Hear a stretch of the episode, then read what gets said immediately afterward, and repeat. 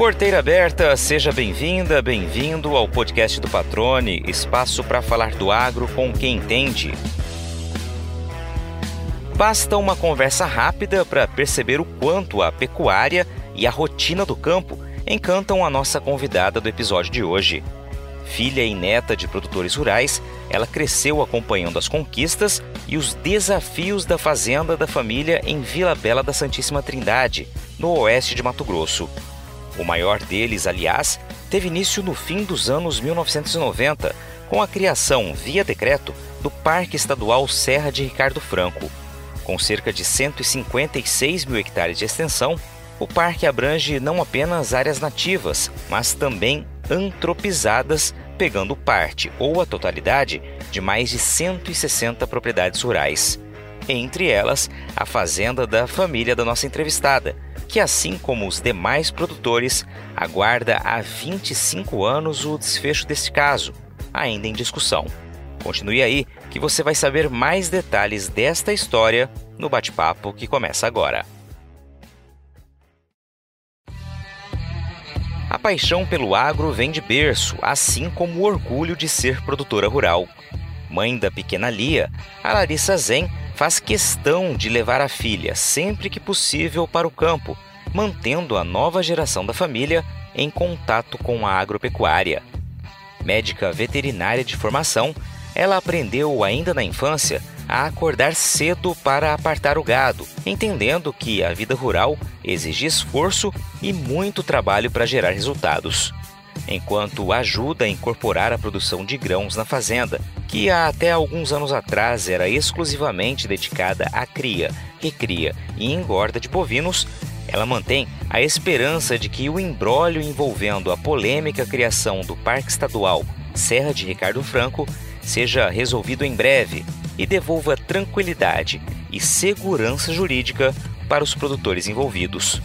Como num desabafo, faz um pedido para aqueles que eventualmente criticam o agro sem conhecer a realidade do campo. Assim como qualquer outro profissional, o produtor rural só quer ser respeitado. Larissa Zen, tudo bem? Que bom que você aceitou esse convite. Legal a gente estar tá podendo bater um papo e ouvir um pouco da tua história e também da realidade de quem produz aí na tua região. Seja bem-vindo ao podcast do Patrone, tudo bem?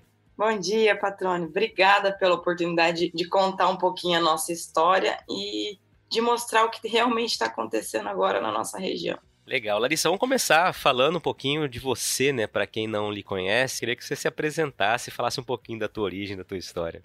Eu sou paranaense, eu tenho 34 anos, sou médica veterinária, sou mãe da Lia, eu trabalho na fazenda na verdade, assim, efetivamente desde os 18, né, para dizer, assim que entrei na faculdade, comecei a me envolver nas atividades da fazenda do, da nossa família. Desde a minha infância, o meu pai ia para até a fazenda para trabalhar, como eu te falei, a gente é do Paraná, nós somos de Curitiba.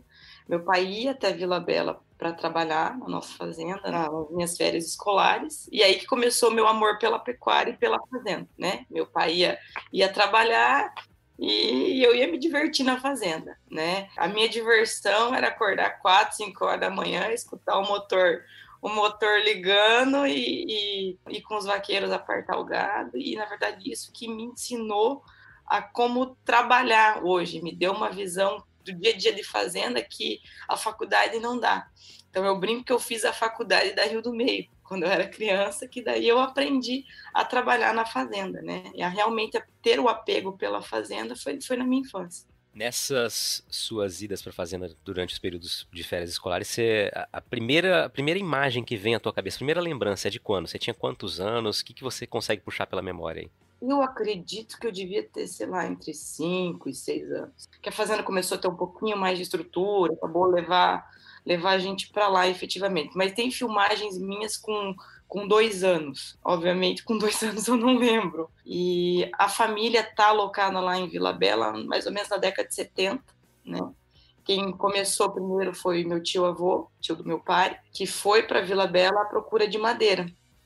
De, que na época era muito era o forte da região. O meu avô também era sócio do meu tio, em outros negócios do, do, lá no Paraná, e era sócio também na fazenda, e acabou acabou dividindo a sociedade, e o meu avô ficou com a fazenda, e meu pai veio a tocar a fazenda.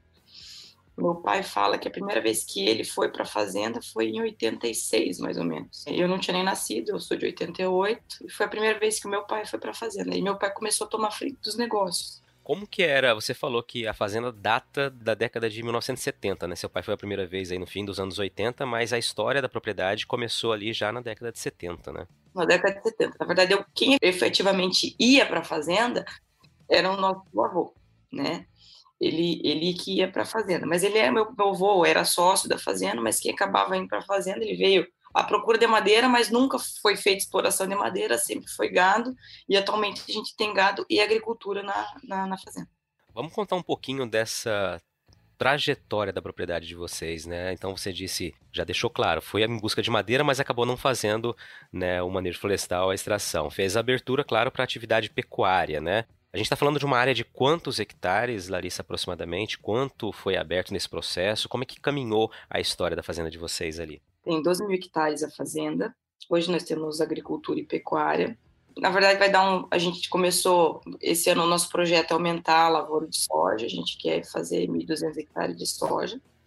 E a gente faz milho safra e safrinha. O que dá, o que a chuva permite, a gente consegue acaba colocando milho logo após a soja, né? Mas vai dar em torno, sei lá, de uns esse ano a gente fez uns 700 hectares, acredito que isso vai dar na, na, na fila. Mas enfim.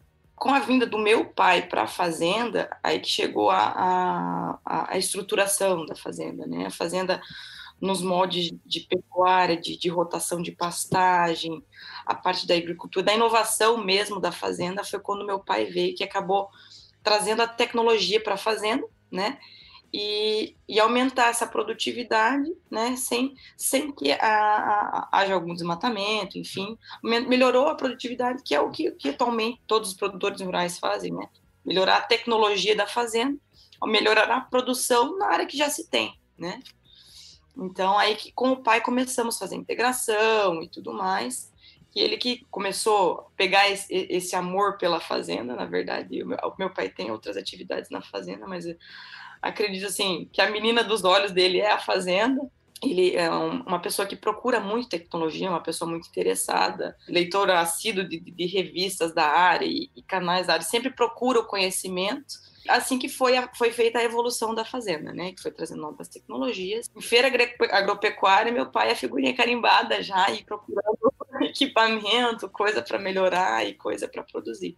Legal, é legal você destacar isso, né? Você falou inclusive das feiras agropecuárias agora nesse, nessa parte final da, do teu comentário, que é onde de fato o produtor rural busca novas tecnologias, mas não apenas isso, né? Novos conhecimentos, né? Você destacou aí a importância dele estar tá acompanhando revistas especializadas, canais segmentados, para estar informado e para adquirir conhecimento que pode ou não ser aplicado aí no dia a dia de vocês, né? Quando você fala que houve essa evolução com a incorporação de tecnologia ao longo dos anos, eu queria que você, para quem não é da área e está nos ouvindo, é, me, me, exemplificasse, né? Por exemplo, lá atrás vocês conseguiam ter que tipo de, de lotação, hoje vocês estão com quanto, só para a gente conseguir entender essa evolução.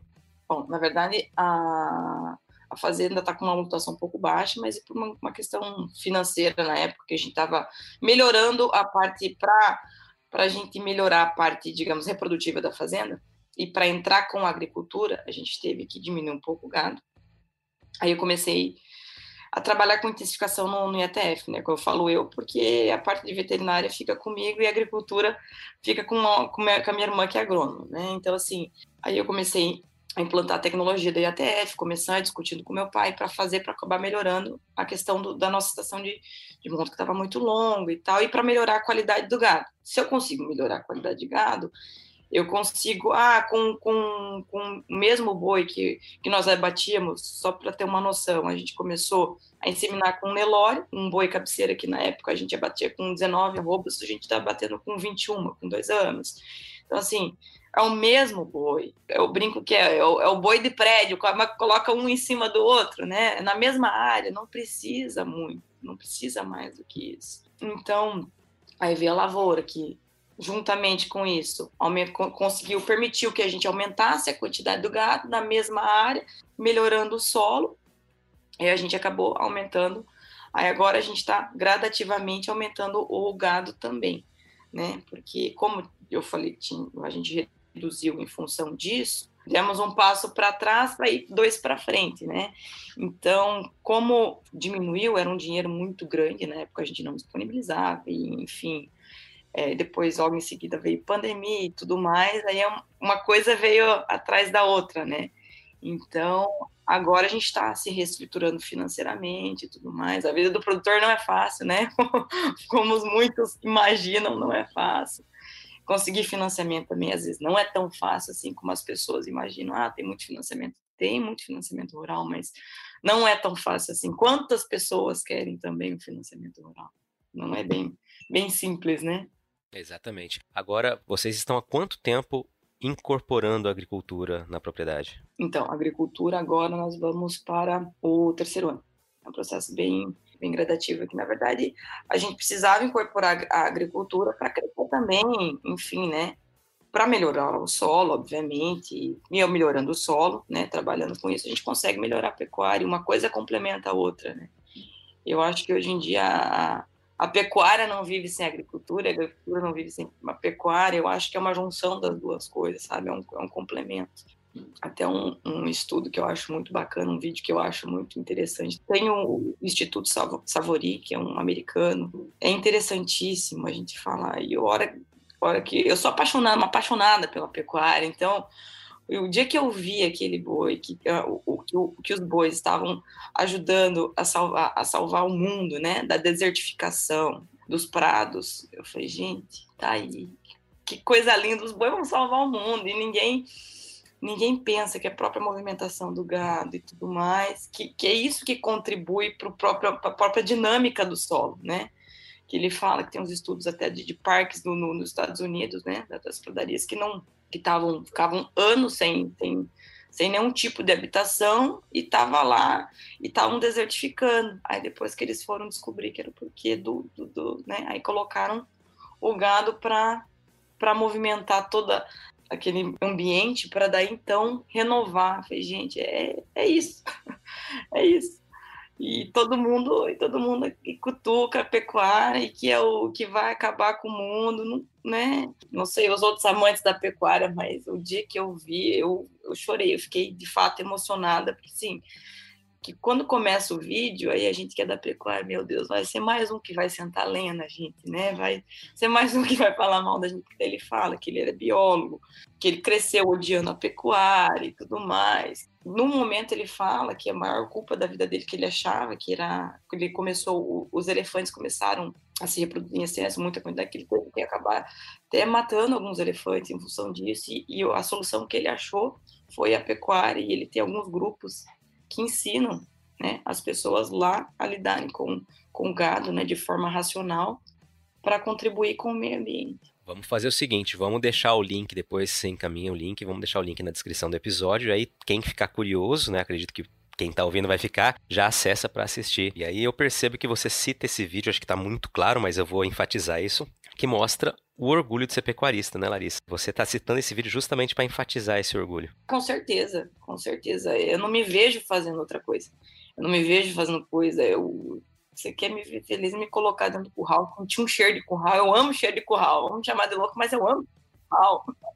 Eu acho que é esse amor que passa de geração para geração, talvez meu pai conseguiu passar para mim. E a gente aprende a gostar de fazenda, de criança. Isso aqui é dica para quem tem filho pequeno, que gosta de fazenda, que tem fazenda. E de pequeno que a gente aprende. É, é, porque, como eu brinquei, a vida do pecuarista não é fácil. Todo mundo acha que é, é glamour andar em caminhonetona, que não sei o quê não é fácil, é fazer conta, é, as margens cada vez mais apertadas, né? Nos anos 80 era uma margem muito mais tranquila, não, não sei se eu vou fazer um citar um dado errado, mas pelo que eu li há pouco tempo atrás, nos anos 80 você vendia um boi e comprava oito bezerros. Hoje vai dar o quê? Um para um e meio, nem isso. Então, assim, a margem é muito apertada. Como tudo hoje em dia é muito apertado ganhar dinheiro. Né? Talvez as, as caminhonetes, às vezes não, não é por uma questão de orgulho, enfim, é uma necessidade. Como é que você vai para o campo num carro baixo? Não tem como, né? Se eu pudesse, eu ia. É bem melhor, né? Mais econômico. mas, enfim, não é fácil ser produtor, mas assim, eu acho que a gente tem que carregar esse orgulho, tem que levantar essa bandeira. Um dia a gente, eu brincava com, com um amigo, a gente vê muito, muitas propagandas ou enaltecendo demais o produtor rural, colocando como um super-herói, ou colocando lá embaixo, né? Mas eu, eu não vejo dessa forma. Eu vejo que a gente, é, nós somos trabalhadores normais, nós só queremos ter o nosso valor, nós queremos só res, ser respeitado, né?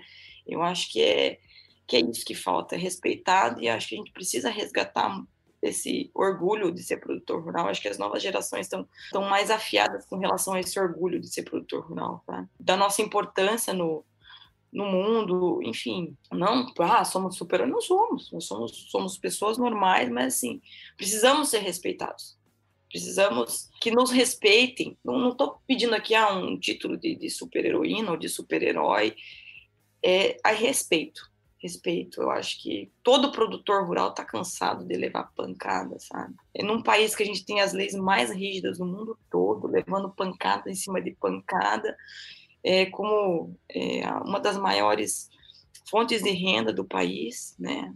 E levando esse tipo de, de ofensa, eu não, eu não acho justo, não acho honesto, não acho honesto, porque é muito fácil a gente a gente criticar uma realidade que a gente não conhece. Não é fácil acordar quatro, cinco horas da manhã sem ter hora para terminar.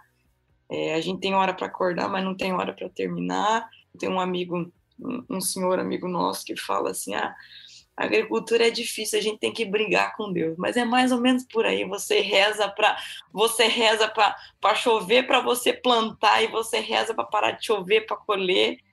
E são coisas que as pessoas não têm noção, que fogem ao nosso controle. Você planeja plantar a data X, que é a janela ideal, mas e se Deus não mandou a chuva? Né? E aí, como é que faz? Atrasa. Exatamente. Eu acho que você disse um ponto muito importante que é não falar sem conhecimento de causa, não falar sem conhecer a realidade, né? Acho que fica sempre um convite. A gente tem visto muito do movimento do setor disso, de convidar quem não é da área a conhecer a realidade, né? A visitar as fazendas, né? Eu tenho certeza que você também está de portas abertas aí na propriedade para receber quem queira conhecer. E eu acho que isso é muito válido, né? Realmente mostrar como é o dia a dia para que depois a pessoa crítica ou não tome a sua decisão, né? Mas fale com embasamento, né? Eu acho que tá faltando um pouco disso, né? Um pouco de realmente se colocar no lugar do outro, entender a realidade do outro antes de apontar o dedo, não só nessa relação campo-cidade, né? Crítico ou não crítico, mas acho que de uma maneira geral tá faltando um pouco disso hoje, né?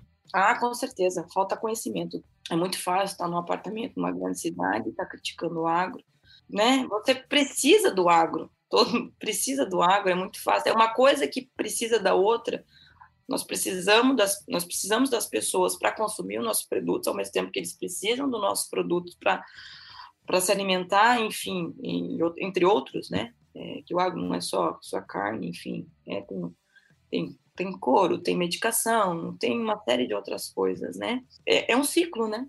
É um ciclo e, e, as pessoas precisam entender que uma coisa depende da outra, que a agricultura familiar também é do agro, não tem uma, não há uma disputa entre o pequeno e o grande produtor, é tudo agro. E todo mundo senta junto para tomar café e todo mundo é agro, né? Então não tem, não há essa disputa. Eu não sei por que que ficam tentando dividir, né? Não, não são duas classes, tudo é agro. Você já visitou uma sementeira de soja? Tem curiosidade em saber como é uma unidade de produção e todas as etapas do beneficiamento das sementes? Então, olha só que legal essa novidade que reforça como a tecnologia e a inovação caminham juntas com o desenvolvimento do agronegócio. Uma empresa de produção de sementes sediada em Mato Grosso acaba de lançar uma plataforma de visita virtual que vai te levar para dentro da sementeira sem que você precise sair de casa é a AgroSol 360. Com ela, você pode fazer um tour completo pelas instalações da empresa, como unidade de beneficiamento, laboratório, canteiros de emergência, estações de tratamento de sementes e armazéns. Olha, eu fiz essa visita virtual e sou testemunha de que a experiência vale muito a pena, viu? E olha que legal! Além da visita pela unidade de produção, a AgroSol 360 também te leva virtualmente para um dia de campo exclusivo, onde você pode caminhar por área demonstrativa, visualizar em campo todas as cultivares de soja que fazem parte do portfólio da Agrosol e também interagir com o conteúdo. Para fazer o tour virtual, é só acessar o site www.agrosol360.com.br e dar início à sua visita. Agrosol Sementes, germinando o futuro. Larissa, você falou um pouquinho da agricultura, né, que vocês começaram a incorporar há três anos. Faltou lhe perguntar como que é a pecuária de vocês. Vocês dividem por sistemas, é ciclo completo? Como vocês tocam a atividade pecuária? Lá na fazenda é ciclo completo. Trabalhamos com Nelore e fazemos a inseminação de Nelore e de, de Aberdeen também. Que o nosso foco é trabalhar, é melhorar né, a questão de carcaça e tudo mais, né, para produzir mais na mesma área, enfim, como tinha até comentado anteriormente, ser mais produtivo na mesma área e, na verdade, atingir um nicho de mercado que a gente está batalhando ainda, né, ter um, é, que seria um das carnes prêmios e tudo mais, Aí eu tenho alguns sonhos até de fazer uma, uma marca de carne nossa, tem até um slogan, naturalmente zen, porque na verdade a nosso sobrenome é zen, então assim, é alguns sonhos, né? Se vai ser viável no futuro, eu não sei, mas a gente está trabalhando nisso porque a gente tem que, eu acredito que o, o brasileiro, né, no Brasil em geral, a gente tem que parar de produzir commodity, a gente tem que começar a produzir uma carne diferenciada. É isso que efetivamente que vai dar um lucro, um lucro maior, né? Uma conta um pouco mais folgada, eu diria, né? Não que vai sair ganhando milhões, mas assim, vai ser um pouco mais folgado a conta. É um investimento maior, então é justo que se pague um pouco mais. Né? Vou lhe perguntar apenas por realmente por por dar sequência aqui, mas ficou óbvio, né, que você escolheu a sua profissão né, medicina veterinária por uma questão de afinidade desde a infância, né? Não estou errado. Não, nem um pouco errado, nem um pouco errado. Eu, eu, eu cheiro a pecuária, eu, eu, olha, depois da minha filha, eu acho que o meu maior amor é a pecuária. Coitado do meu marido, ele que não curte. Mas, na verdade, eu, eu, brinco que o amor da minha vida é a, é a Rio do Meio. Eu acho que é um pouco, é um pouco o sentimento do produtor rural, sabe? É a paixão pela terra, não especificamente por uma fazenda em si, sabe? Eu digo falou que a minha paixão é do meio porque é a propriedade que a gente tem, mas é a, é a paixão por aquilo que, que, que, faz, né? Eu acho que é meio unânime, você que está acostumado a, a, lidar com, com, com produtor rural, acho que é o sentimento geral, assim, sabe? O apego, aquela coisa de você tomar café olhando olhando o sol nascer, esse cheiro da terra, é uma coisa que, sei lá, tá no sangue, não, não, sei explicar. Não sei explicar. Maravilha. Ficou muito claro aqui para todo mundo que está ouvindo. Agora você falou um pouco das críticas né, que o setor acaba recebendo, falou sobre o orgulho de ser produtora rural. E eu sei que uma das grandes preocupações que vocês enfrentam é uma questão política que se arrasta já há alguns anos, né, que diz respeito ao parque, né, da Serra de Ricardo Franco, né, Parque Estadual da Serra de Ricardo Franco. Eu queria que vocês explicassem para a gente o que é essa história, né, para quem está nos ouvindo aqui e eventualmente não saiba né, desse capítulo e o porquê que ele gera tamanha preocupação. O Parque de Serra de Ricardo Franco, tá? Ele foi feito em 97 pelo governo Dante, né? Que fique claro que foi um decreto, não virou lei. O próprio, próprio Dante ele vetou a criação do parque porque na época ele já não teria dinheiro para, para indenização. Então você imagina hoje que a terra valorizou absurdamente, que veio agricultura. Mas, enfim, quem quem está é, tá na área entende o que eu, que eu, que eu falo quando digo terra de agricultura, né? Que é uma terra mais preparada, né? Então, isso, obviamente, valoriza a terra. Enfim, a história do parque foi mais ou menos assim. É, o governo Dante precisava, na época, uma, de uma grana para construir as, é, do BIRD, né? Acredito, salvo engano, para asfalto, né? Para asfaltamento. E o que, que aconteceu? Em troca, o BID pediu a criação de, de, parques, de parques estaduais, né? E um deles foi Serra de Ricardo Franco. É, na nossa região tem o Santa Bárbara, que foi criado na mesma época. No nosso, foi, no caso, foi Ricardo Franco, Serra de, de, de Santa Bárbara, Guariba Roosevelt, que hoje é outra classificação que eu não me recordo, e Cristalino. Tá? E o único que não virou lei, que foi só decreto, foi Serra de Ricardo Franco. E pela lei do SNUC, tem que ter todo um critério para ser feito um parque, né? Tem que ter feito um estudo, depois audiência pública, é, um plano de manejo, enfim, toda, todo, esse, todo esse ritual. E Ricardo Franco não foi feito, não foi feito estudo, não foi feito é, plano de manejo, enfim. O, o, Ricardo Franco foi feito um desenho a esmo, né? Tanto é que pega várias áreas de pastagem, eu não vejo qual o sentido de, de, de um parque ter áreas antropizadas, né? Inclusive lá na nossa fazenda pega, pega bastante área de pastagem, né? Como das outras também. Não há sentido em se fazer um parque de preservação integral com área de pastagem, né? Com área que já estava antropizada. Né? Eu digo pastagem porque na época, em 97, a pecuária era muito forte, não, a agricultura tinha muito pouco na região, né? O decreto foi em 97 e a caducidade do decreto teria que ter sido em 2002, né? Para perder todos os efeitos. Mas enfim, não aconteceu, ninguém foi indenizado. Fica nesse jogo de empurra, é parque, não é parque, não foi indenizado e ao mesmo tempo é, a gente sofre algumas sanções, algumas dificuldades, né, com relação de estar inserido numa área de preservação integral. Na verdade, não foram as fazendas que invadiram o parque, foi o parque que invadiu as, que invadiu as fazendas, porque as fazendas já estavam lá, que você comentou, década de 70 estava lá. É, são situações bem onerosas que a gente passa, a gente sofre, é, por exemplo, tem algumas tradings que não compram soja da, da região por conta de estar inserido, tem frigoríficos que, que dão restrições para a gente por estar nessa, nessa área, né? E, e assim, até a gente provar que com documentação, que tudo mais, o que, que você faz com, o teu boi, que às vezes é coisa de Tô falando que engorda, coisa de três, quatro meses teu boi tá pronto. Até que você prove que focinho de porco não é tomada, o que, que você faz com teu boi? Então, assim, é uma insegurança jurídica absurda que a gente sofre, né?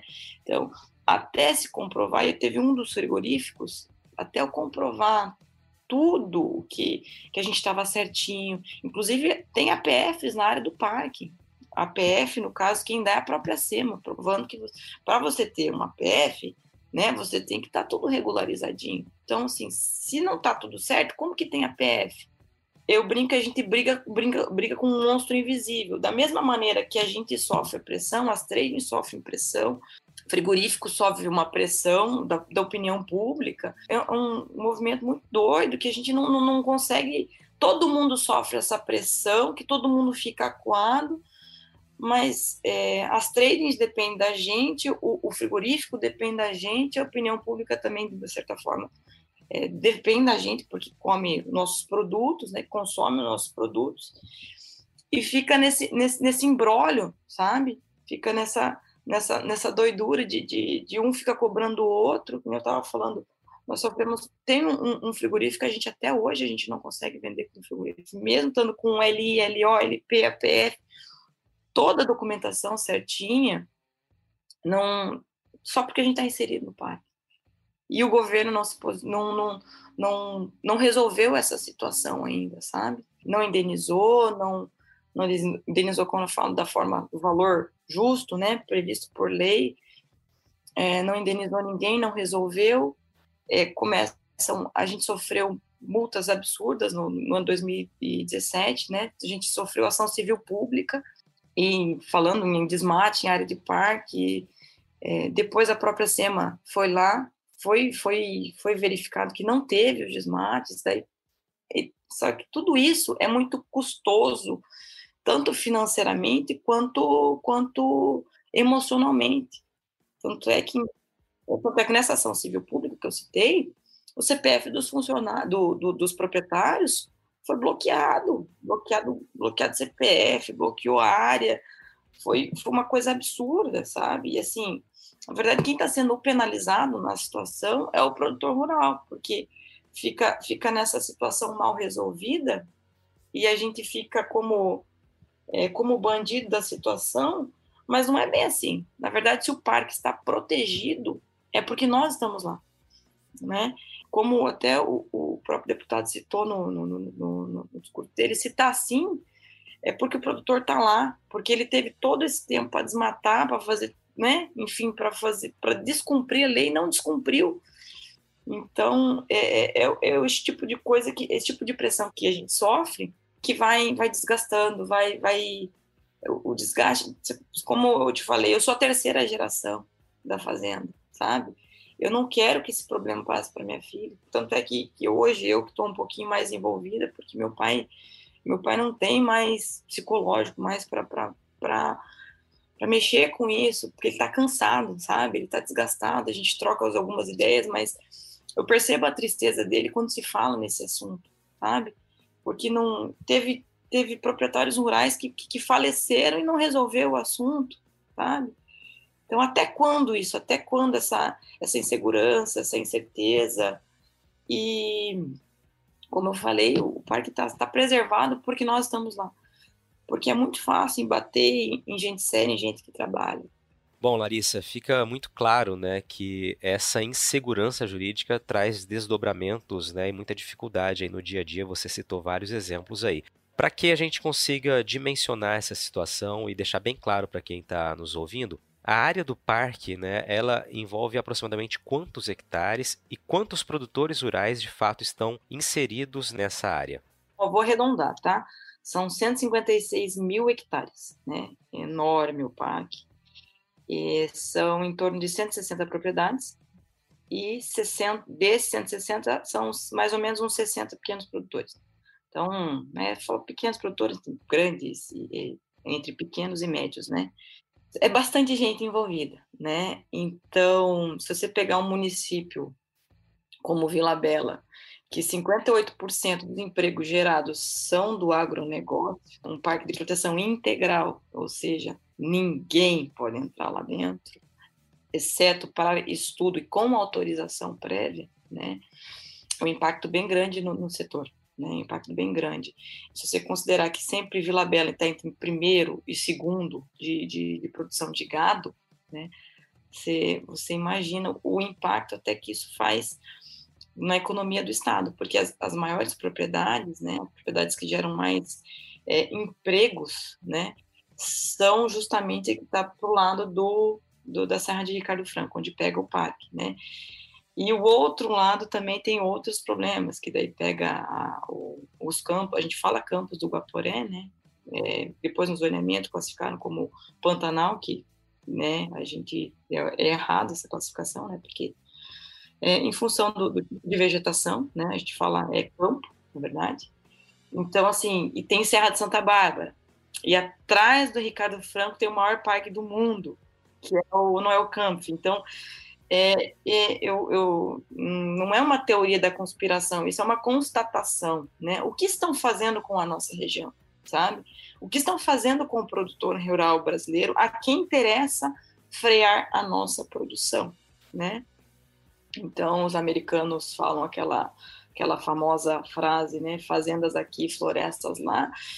E de fato, eu acho que é isso que acontece, as pessoas não estão percebendo que o produtor rural, ele não quer desmatar mais, ele não quer, ele só quer produzir aonde ele já já está aberto, onde ele já está produzindo, mas quer produzir em paz, ele quer dignidade, quer segurança para trabalhar aonde ele já tem, aonde já está constituído. É, quando falam em desmatar, as pessoas não têm noção mesmo do, do, do é, assim, falando racionalmente, do custo financeiro que é para se abrir um hectare de terra. Não é uma coisinha tão barata como todo mundo pensa, não é muito fácil chegar com maquinário e ah, vamos abrir terra, vamos, vamos fazer a pecuária, vamos fazer a agricultura. Não tem noção do custo que é, é do tempo que demora para formar, enfim.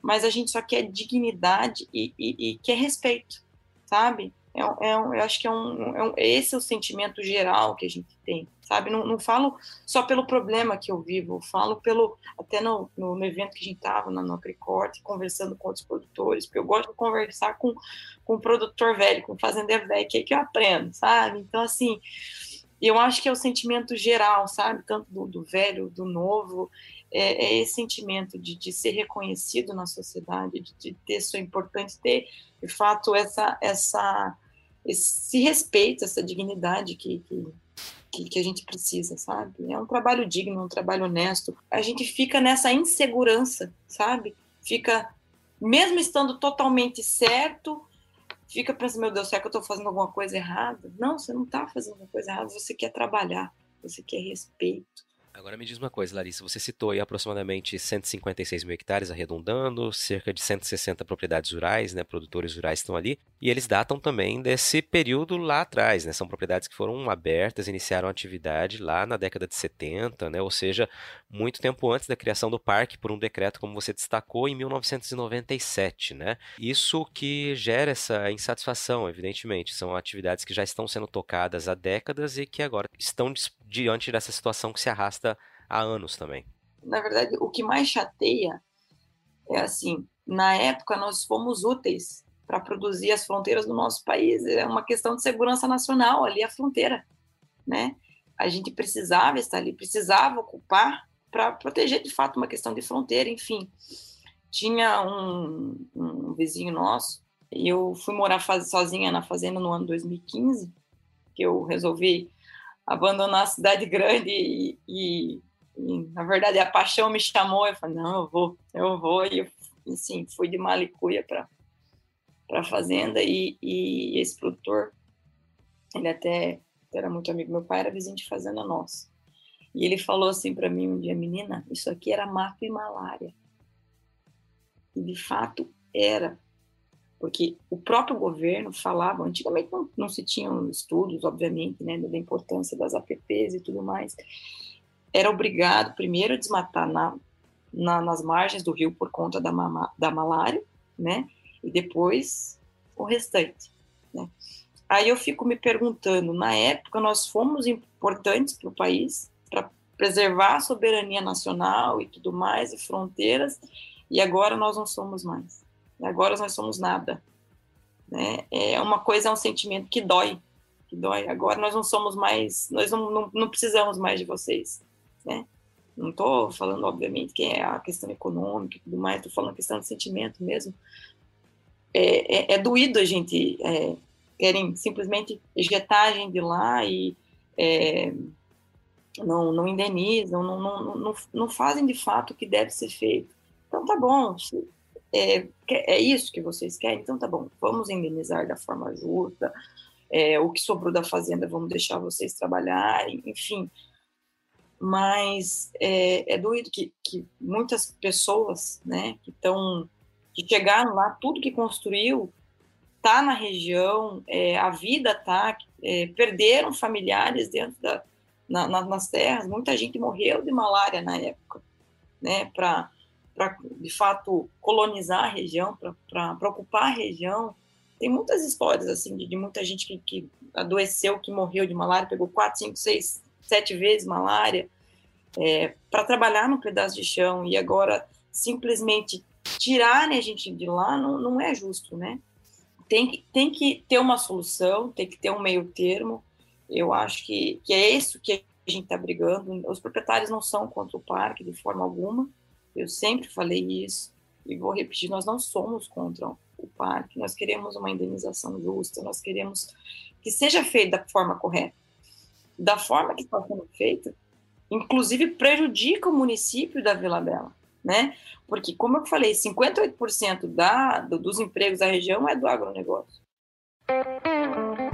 Agora a pergunta é para você que é produtor rural. Você costuma vender suas máquinas e caminhões usados? E o que você acha desse processo? Há muita demora? Envolve muitos intermediários? E no caso da compra de uma máquina nova, a concessionária leva a sua usada como parte do pagamento? Olha, assim como você, a Rutec sabe o quanto pode ser complicada a comercialização destes ativos e por isso decidiu inovar para acelerar e facilitar todo esse processo. Além de uma plataforma moderna, a Rutec oferece todas as soluções, desde o início até o pagamento, com transparência, segurança e comodidade para que você possa se preocupar com o que mais importa: o seu negócio. Para conhecer e aproveitar todas as facilidades, basta acessar www.rutec.com.br. Rutec, seu portal de compra e venda de máquinas. Quando você fala em ser indenizado de uma forma justa, se eu não estou enganado, até foi comentado isso em, em a sessão da Assembleia, há uma estimativa de que a indenização giraria em torno de 2 bilhões de reais. Esse o valor? É um valor acima disso? É mais ou menos isso? Eu digo para você que é mais. São 2 bilhões, a gente falando só da terra, tá? Mas se você contar o parque, né, como eu te falei, foi feito a esmo, assim, um estudo prévio, que já foi feito em cima de áreas antropizadas, é, tá, eu estou colocando assim uma conta do Ministério Público, tá? Que, que, que até o, o, advogado da associação que nos passou, eles falam em torno de 50 mil reais por hectare para recuperação. Então, se você pegar as áreas de pastagem e colocar 50 mil reais por hectare para recuperação ambiental, é muito dinheiro. Então, assim, o que a gente propõe é um meio termo, né? Que, na verdade, as pessoas falam em sustentabilidade, só falam, ah, só pensam, ah, é ecologicamente correto. Gente, o conceito de sustentabilidade de vocês está errado, tem que ter, né? Tem que ser ambientalmente viável, socialmente viável e economicamente viável. Então, as pessoas estão esquecendo dos outros dois pilares, né? A gente quer propor, é, na verdade, um, um, meio termo, né? Que contemple, contemple os produtores e contemple a produção em geral. Né? O que as pessoas não entendem é que o produtor rural é, é, o, é o, como é, é, a pessoa que mais depende do meio ambiente, né? É, se, se, se, se, os, se, os, rios da fazenda assorearem, o que, que nós vamos fazer? O que, que o gado vai beber? O que, que nós vamos. Né? Nós dependemos economicamente do, do ambiente, do meio ambiente, né? e ninguém quer quebrar. Então, eu acho que é uma coisa que as pessoas ficam meio, ficam meio distorcida, né? Porque nós é que dependemos mais do meio ambiente do que qualquer um.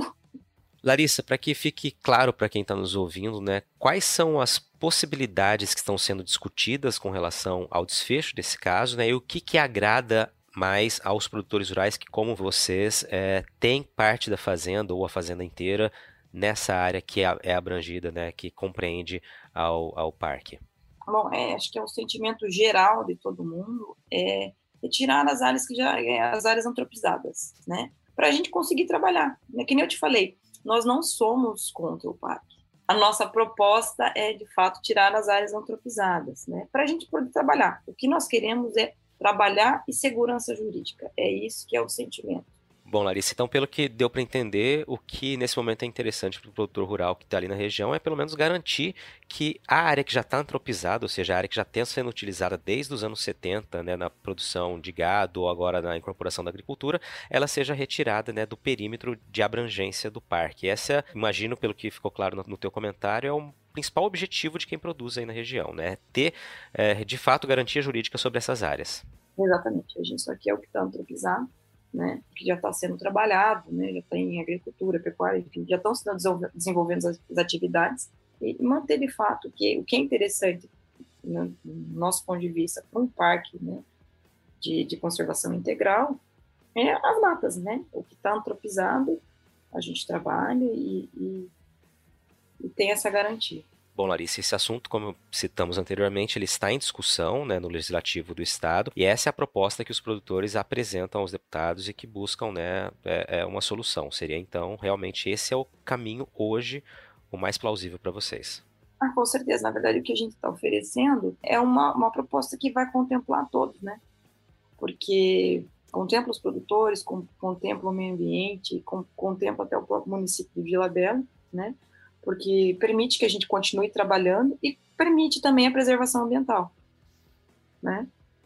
E como eu frisei anteriormente, os produtores rurais são, são os que mais protegem, a, as leis brasileiras são extremamente rígidas, é, né? A própria Embrapa já, já mostrou a questão das ocupações da terra e tudo mais, o quanto o produtor rural é, é protecionista com relação ao meio ambiente é, é, nítido que a gente é, é, preserva e somos o que mais, de, assim, todo mundo, obviamente, todo mundo depende do meio ambiente, mas que nem eu, eu brinquei, eu, eu, se nossos rios né, secarem na, dentro da propriedade, o que, que eu vou fazer, né, que, que, que, como é que vai ser a questão de, de da nossa plantação, do, do nosso gado, enfim, eu acho que é, que é geral, um sentimento geral. O produtor rural depende do meio ambiente, depende de tudo isso. as pessoas acho que não, não, não ficou bem claro que nós dependemos também do, do, do, do meio ambiente. Você está ouvindo o podcast do Patrone, agroinformação com quem entende.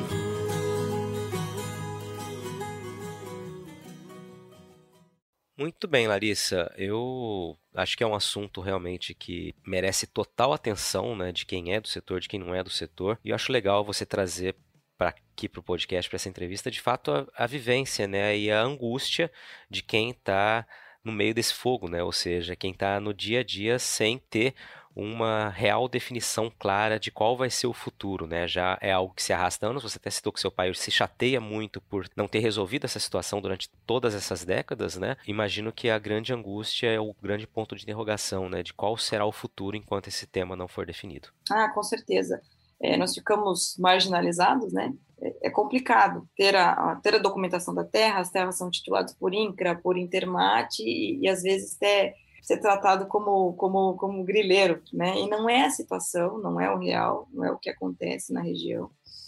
É, se de fato o, o, parque está preservado, é porque os produtores rurais estão ali, né? É, aquela terra, na verdade, como até o próprio Moreto citou, é, o parque é nosso e de fato é nosso, porque quem preserva de fato somos nós que estamos ali, porque são 156 mil hectares, então é uma enormidade, é uma imensidão de terra, e, e, e, e o efetivo que se tem na região da SEMA é, acho que, salvo engano, são dois funcionários, dois funcionários e um carro. Então, é muito pequeno, é muito pequeno. Então, se não tiver o produtor ali para, de fato, proteger aquilo ali, não, não há parque, não há proteção ambiental ali. Muito bem, Larissa. Quero te agradecer pela participação, por dividir a tua história, né, um pouco da tua história e principalmente né, o ponto de vista de quem está nessa região, nesse momento de indefinição, como a gente comentou. Obrigado por estar participando aqui do podcast do Patrone e trazer essa contribuição para a gente. Ah, muito obrigada. É, eu acho que eu tenho com certeza plena convicção que, que a nossa região ali, o nosso parque, não é o eu falo nosso, como eu falei, é porque o produtor rural, que é o que realmente, de fato, é, protege, né, é, em situações até de, de, de, fogo que, que vem da Bolívia, que, que vem né, de lá para cá, plantas que entram em combustão na serra e esse fogo desce. Somos nós que combatemos o fogo. Isso é, poucos sabem, mas é o produtor que, que protege, que combate os incêndios, que gasta financeiramente, né, que, que, que gasta energia, é, deixa de estar de, de tá trabalhando na, na, na área para de fato combater esse incêndio que veio de lá para cá, né? Além do custo financeiro, é, emocional, né, de, de, de, até de próprio combate ao incêndio e tudo mais, tem o custo financeiro e além desse custo financeiro, é uma coisa que a gente consegue computar, porque você coloca toda a equipe envolvida no combate ao incêndio que você não causou, né?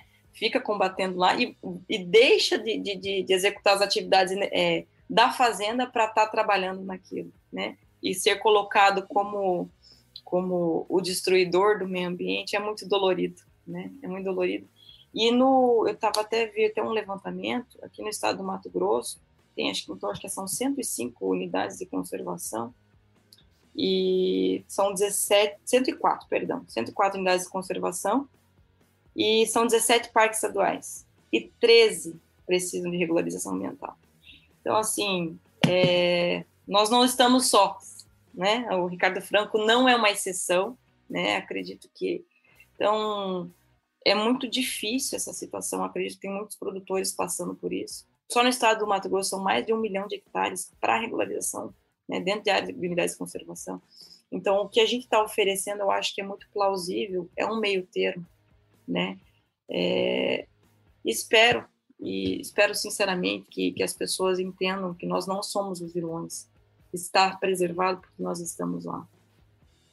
Esse é o nosso sentimento, sabe? E, e com certeza deve ser é, o sentimento de outros produtores que passam pela mesma situação, que além de tudo, além de todo esse sofrimento de, de, de, de questão jurídica, insegurança jurídica, né? Jurídica que eu falo a questão de processos, às vezes muito processo que não, no nosso caso, sofremos processos que não indevidos, é, enfim, tem toda essa questão de você ficar com aquela insegurança e agora o que que eu vou fazer com o meu boi, o que que eu vou fazer com a minha produção, sabe? É, é, é muito dolorido e até até provar que que a culpa não é sua, que aquilo é um, um problema que o Estado ainda não resolveu.